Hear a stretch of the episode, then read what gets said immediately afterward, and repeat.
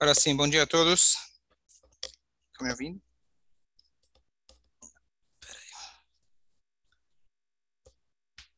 Bom dia a todos. Hoje será, Bezrat Hashem, o último shiur antes de Yom Kippur. Hoje à noite é caparota, vai ser difícil de dar shiur. Então, vamos falar um pouco sobre perdão. É, véspera de Yom Kippur, as pessoas vão fazer caparot, e o costume tradicional é fazer caparot com galo ou galinha. Então não sei quem recebeu o vídeo, mas eu vi alguém fazendo caparot é, nela mesma, uma senhora, e também fazendo nos dois cachorrinhos que ela levou junto, para perdoar todos os pecados que o, que o cachorro andou mordendo, latindo por aí. Então ele precisa do Yom Kippur. Então que a gente possa saber que o nosso cachorro, o nosso Yetzerará, ele realmente precisa de capará. É, a gente precisa o Kelef, que é o Kulolev, todo o coração, a gente possa dedicar ele para Hashem e acaparar não seja só no cachorro doméstico, ou nem deve ser no cachorro doméstico, sim no cachorro que está dentro de nós. Ok, Gumar Hatimah a todos.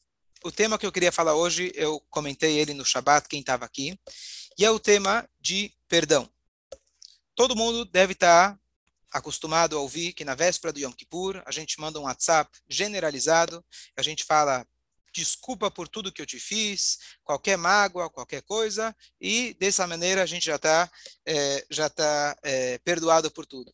Bom, a maneira original que está escrita na Laha não é essa. A maneira é que você vá até seu amigo, que você eventualmente magoou ele e peça perdão a ele. Se na primeira vez ele não aceitou, você pede mais uma vez. Se na segunda ele não aceitou, você pede mais uma vez. E três vezes é o limite, de maneira geral, que a gente pede desculpa para alguém. Essas três vezes, não basta a gente falar desculpa, desculpa, desculpa. Tem que ser de formas diferentes, tem que ser de tentativas diferentes, às vezes de forma direta, indireta, através de um amigo. E essas são as três vezes clássicas que a gente pede desculpa para alguém. Agora a pergunta de hoje é o contrário. Você vai receber provavelmente vários WhatsApps na véspera do Yom Kippur. Sinceros, não sinceros. Talvez você receba até um telefonema, coisa que não acontece mais hoje em dia. Você recebe um telefonema de alguém que de fato te magoou. Então, a pessoa, ela te liga e fala, olha, desculpa. Só que esse desculpa, ou que você sente, ou acha, imagina que não foi sincero, ou mesmo que foi sincero, o efeito das atitudes daquela pessoa foram a longo prazo. Tem uma, uma, uma consequência que não é tão fácil de eu conseguir falar, bom, eu esqueço aquilo que você me fez. Então, se alguém me trouxe um prejuízo, que por causa da palavra que ele fez, por exemplo, eu perdi minha reputação, eu perdi, Deus nos livre, meu trabalho, eu perdi algum amigo, não adianta agora sempre pedir desculpa.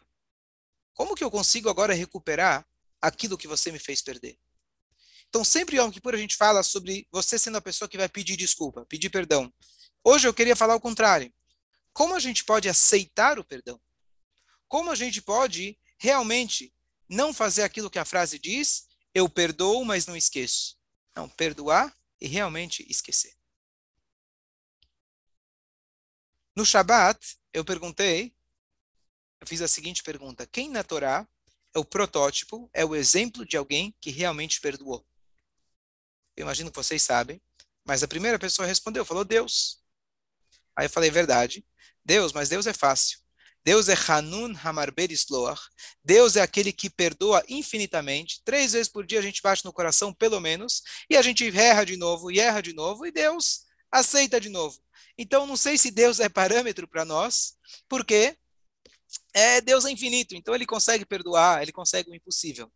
Mas, ao mesmo tempo, essa colocação foi importante, porque aquilo que a gente está querendo agora, aquilo que a gente está querendo agora, nessa época do ano, é que Hashem nos perdoe. E Hashem, ele funciona conosco igual que a gente funciona com os outros. Se nós perdoamos de coração, então a gente espera que Hashem também vai perdoar a gente completamente daquilo que a gente fez. Então, apesar que Hashem para nós, entre aspas, não é o modelo que a gente possa seguir de, de maneira, né?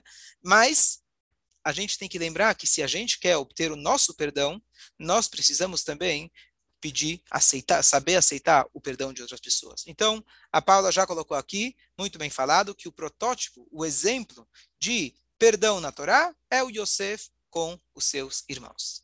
Então vamos ver, eu queria começar lendo com você primeiro, com vocês primeiro, a parte do, da lei judaica, o que, que a Torá fala para gente em relação à véspera do Yom Kippur.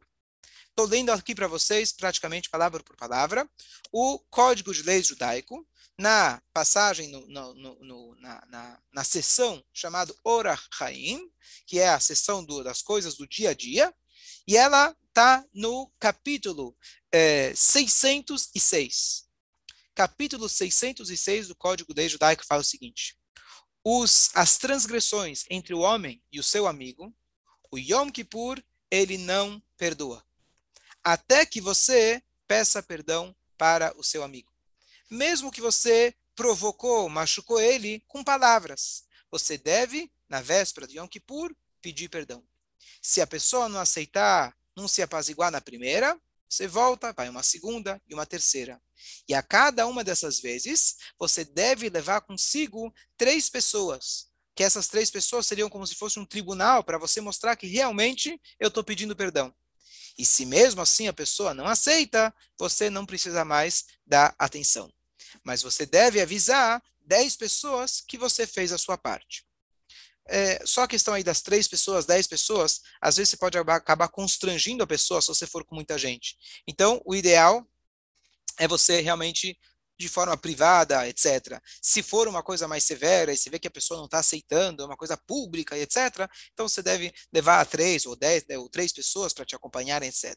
Se for o seu mestre, você deve ir mais vezes, não tem o limite de três. E agora vem a parte que a gente vai analisar hoje. E aquele que perdoa não deve ser arzari, cruel, de aceitar o perdão.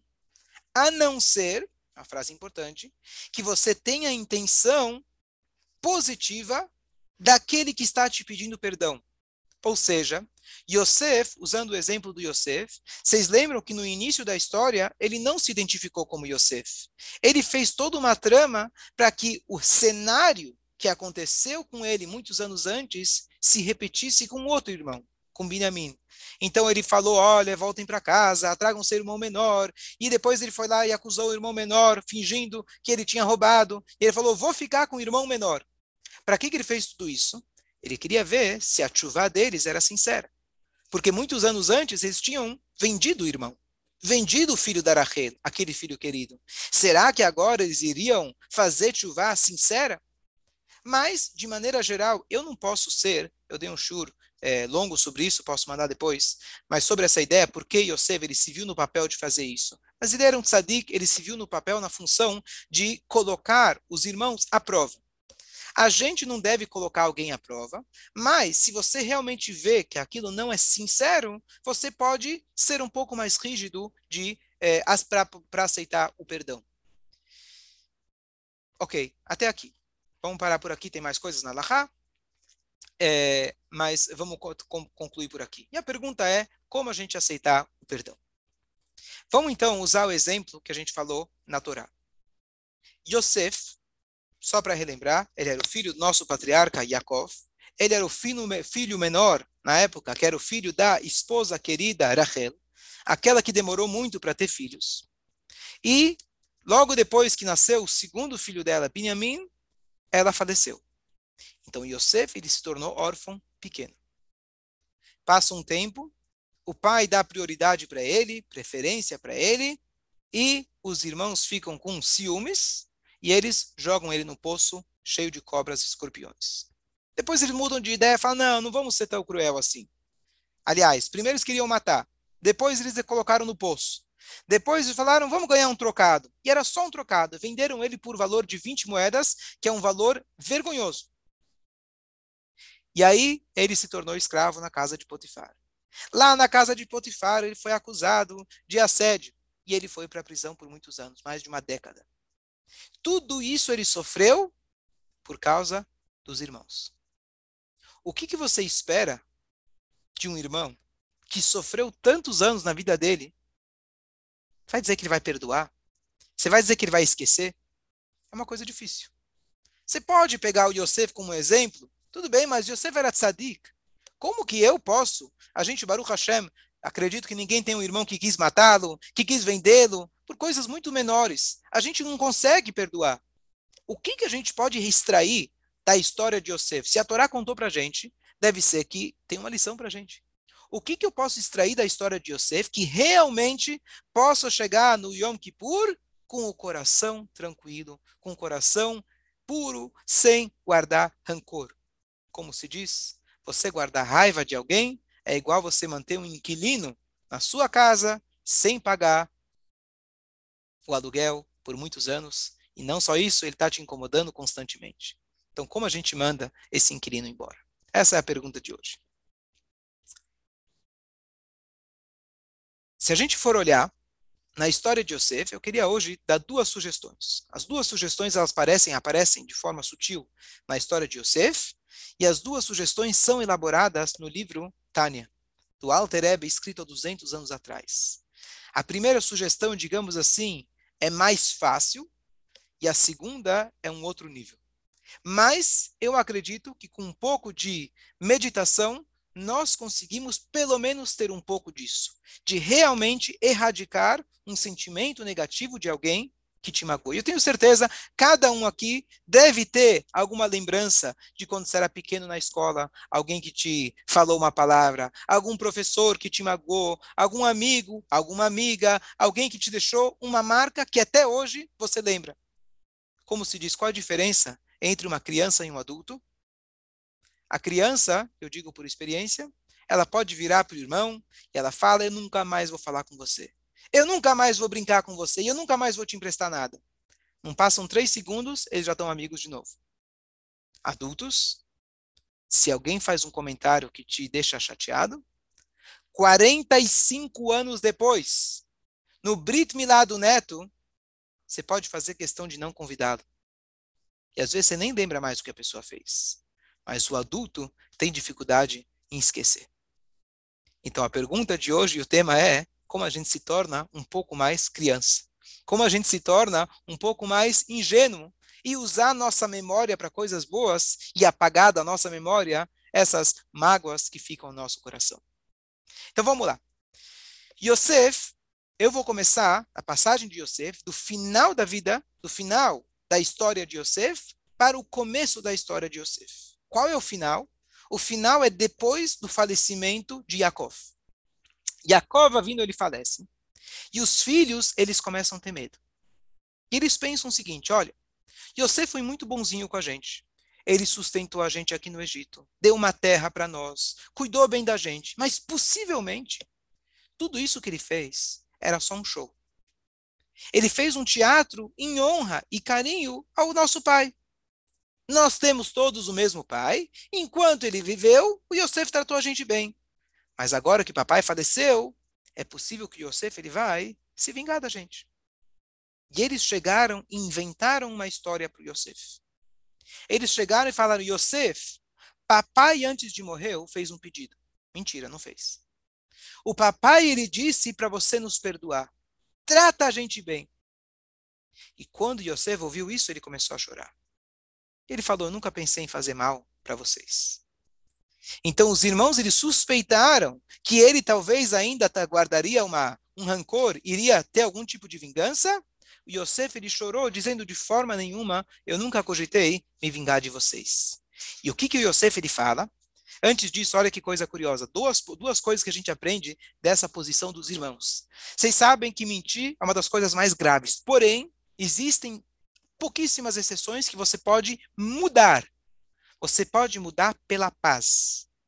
Os irmãos inventaram uma história para poder garantir a paz.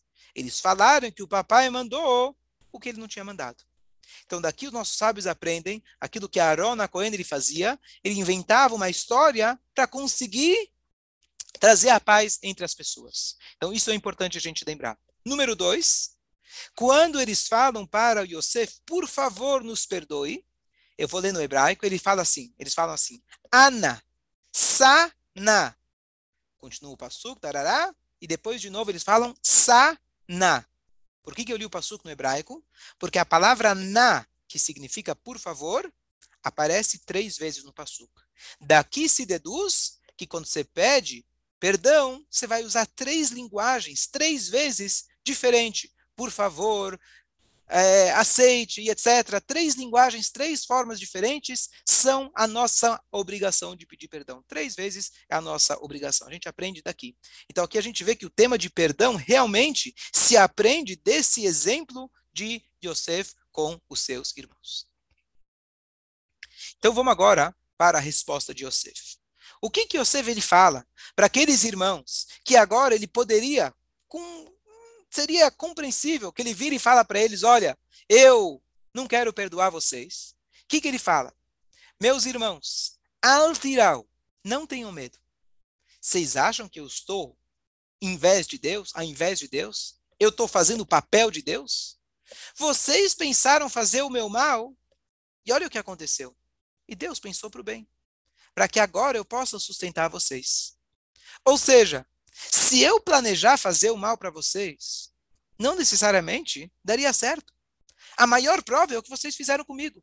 Olha o que vocês fizeram. Vocês tentaram fazer tudo de ruim comigo, e olha o que aconteceu no final. Eu virei vice-rei do Egito. Então eu não tenho nem força, eu não tenho nem condições, eu não vou planejar fazer o mal para vocês, porque não funciona. Essa foi a resposta que ele deu para eles. Como a gente pode aplicar isso no nosso dia a dia?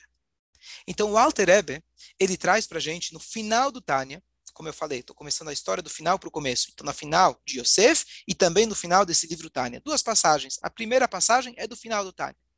O Alter Ebe está trazendo para a gente sobre o seguinte, a seguinte, o seguinte é, é, é, sentimento humano, chamado raiva. Não sei se vocês já ouviram falar desse sentimento, é algo muito raro de acontecer, mas está escrito que aquele que tem raiva é como se fosse que ele faz idolatria. Aquele que tem raiva, aquele que fica nervoso, é como se fosse que ele fez idolatria. Por quê? Então, tem duas situações que causam para a gente raiva. Uma, uma situação, choveu na hora que eu precisava sair de casa, então fiquei bravo. Ou, fulano me atrapalhou, ele me cortou no trânsito, ele tirou, ele tirou meu dinheiro, ele me provocou e ele me fez alguma coisa que me deixou realmente é, ressentido. Situação número um, a chuva. Bom, Ashgaha Pratit. Não era para eu sair de casa. Deus sabe o que faz. Afinal, quem fez a chuva foi Deus. Então tudo bem. Até que dá para aceitar. Mas quando alguém, por sua livre e espontânea vontade, que essa, na verdade, é a única dádiva para o ser humano que ele decide, as suas decisões éticas, morais e religiosas. Ele foi lá e decidiu fazer mal para mim? Como que eu não posso guardar? Como que eu posso não guardar raiva daquela pessoa? Foi a, a decisão dela. Você vai me dizer que foi Deus? Então, no primeiro cenário da chuva, você vai dizer: se eu ficar bravo, eu estou negando Deus, porque foi ele que mandou a chuva. Se eu ficar bravo, quer dizer que eu não aceito os desígnios dele. Então, eu entendo que é idolatria. Mas se foi um ser humano que fez? E a resposta é: que a regra se aplica também para um ser humano. Quando uma pessoa ela vai e te provoca, Deus decretou que ela te provocasse. Aquilo que aconteceu com você iria acontecer de qualquer jeito. Poderia ser através do fulano ou através da fulana. Poderia ser através do ciclano ou beltrano. Mas aquilo que você foi prejudicado, no exemplo que eu dei, a pessoa perdeu o emprego, Deus nos livre, ou algo pior ainda, por alguém que falou mal, alguém que provocou, alguém que fez alguma coisa ruim contra você, aquilo já estava designado e iria acontecer, já estava no projeto divino. Davi da Meller tem uma passagem incrível que um homem chamado Shimi Ben Gerá começou a xingar o rei de Israel. Começou a tacar pedras em direção ao Davi da Melech. E Davi da Melech ele fala. Isso veio de Deus. Como veio de Deus? Foi Deus que criou aquele homem. Foi Deus que deu vida para aquele homem. É Deus que está dando energia para ele nesse exato instante que ele está jogando pedra, as pedras em mim. Ah, ele fez errado. Isso é problema dele com Deus. Ele vai ter que acertar as contas dele, mas não é meu problema. Hashem vai acertar as contas com ele.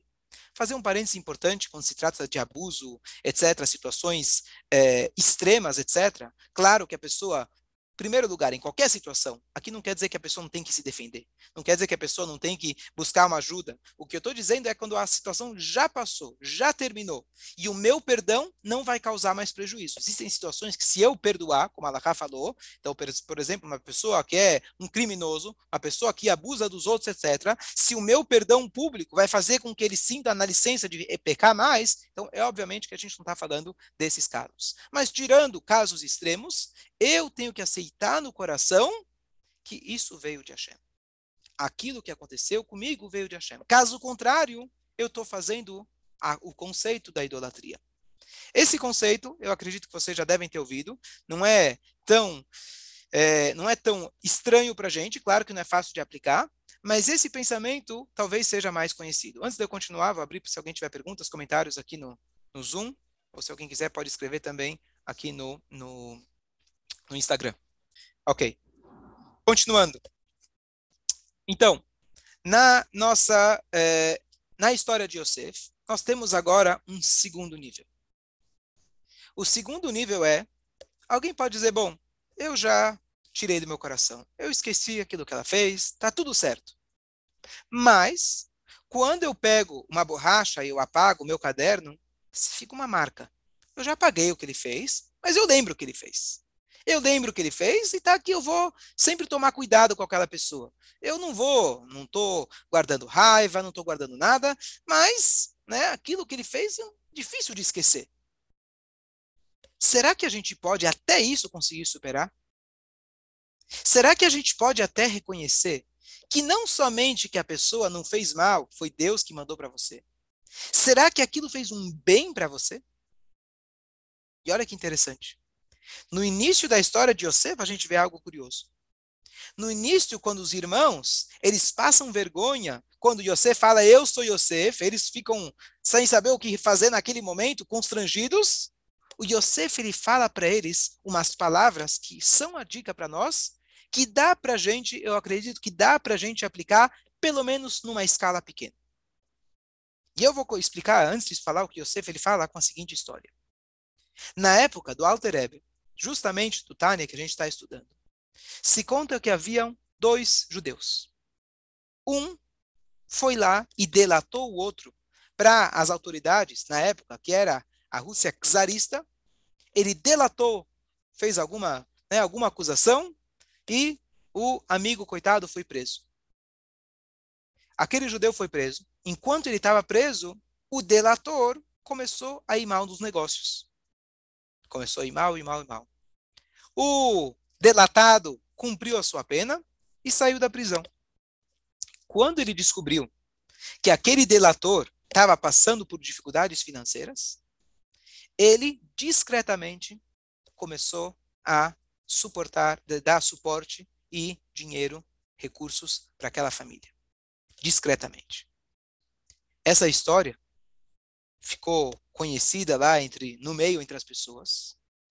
E a tradição diz que quando Alter Ebe, ele ouviu essa história, ele decidiu acrescentar algumas palavras no seu livro. Aonde? O livro está dizendo para a gente agora, lá no início do livro Tânia, no capítulo 12, que ele está descrevendo para a gente justamente o, o, o, tema central de, todo, de toda essa sessão do Tânia. O tema central se foca num indivíduo chamado Benoni. Benoni para traduzir de forma simples, para quem não conhece o Tânia, é o protótipo praticamente de um tzadik. É uma pessoa que tem o autocontrole total e absoluto da sua mente, das suas ações, da sua fala. Então, Altereb está dizendo como pode uma pessoa comum chegar a tentar ser um Benoni, tentar tirar qualquer sentimento negativo, ressentimento, raiva que você tem de uma pessoa que você que te fez uma coisa ruim. Então, primeiro ele fala, controla teu pensamento.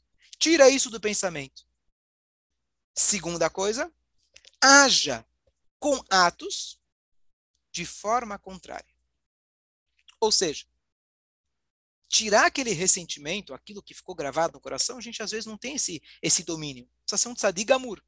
Mas, para você, para você conseguir superar isso, diz o Altereb, tenta ter o controle mental e faça uma atitude contrária. E essas palavras foi o que ele acrescentou, cinco palavras que ele acrescentou depois dessa história.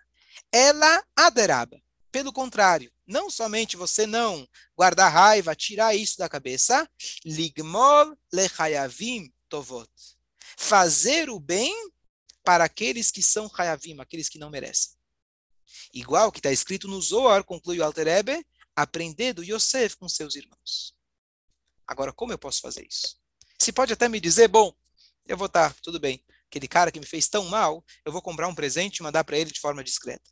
Quando ele precisar de alguma coisa, eu vou fazer o contrário. Dá, para a gente mudar as nossas atitudes. A gente consegue. O problema é o sentimento, mas as atitudes até talvez dá para eu fazer. Mas qual é o pensamento? Qual é a filosofia que está por trás? E com isso a gente vai concluir. O Yosef, ele vira e fala para os irmãos.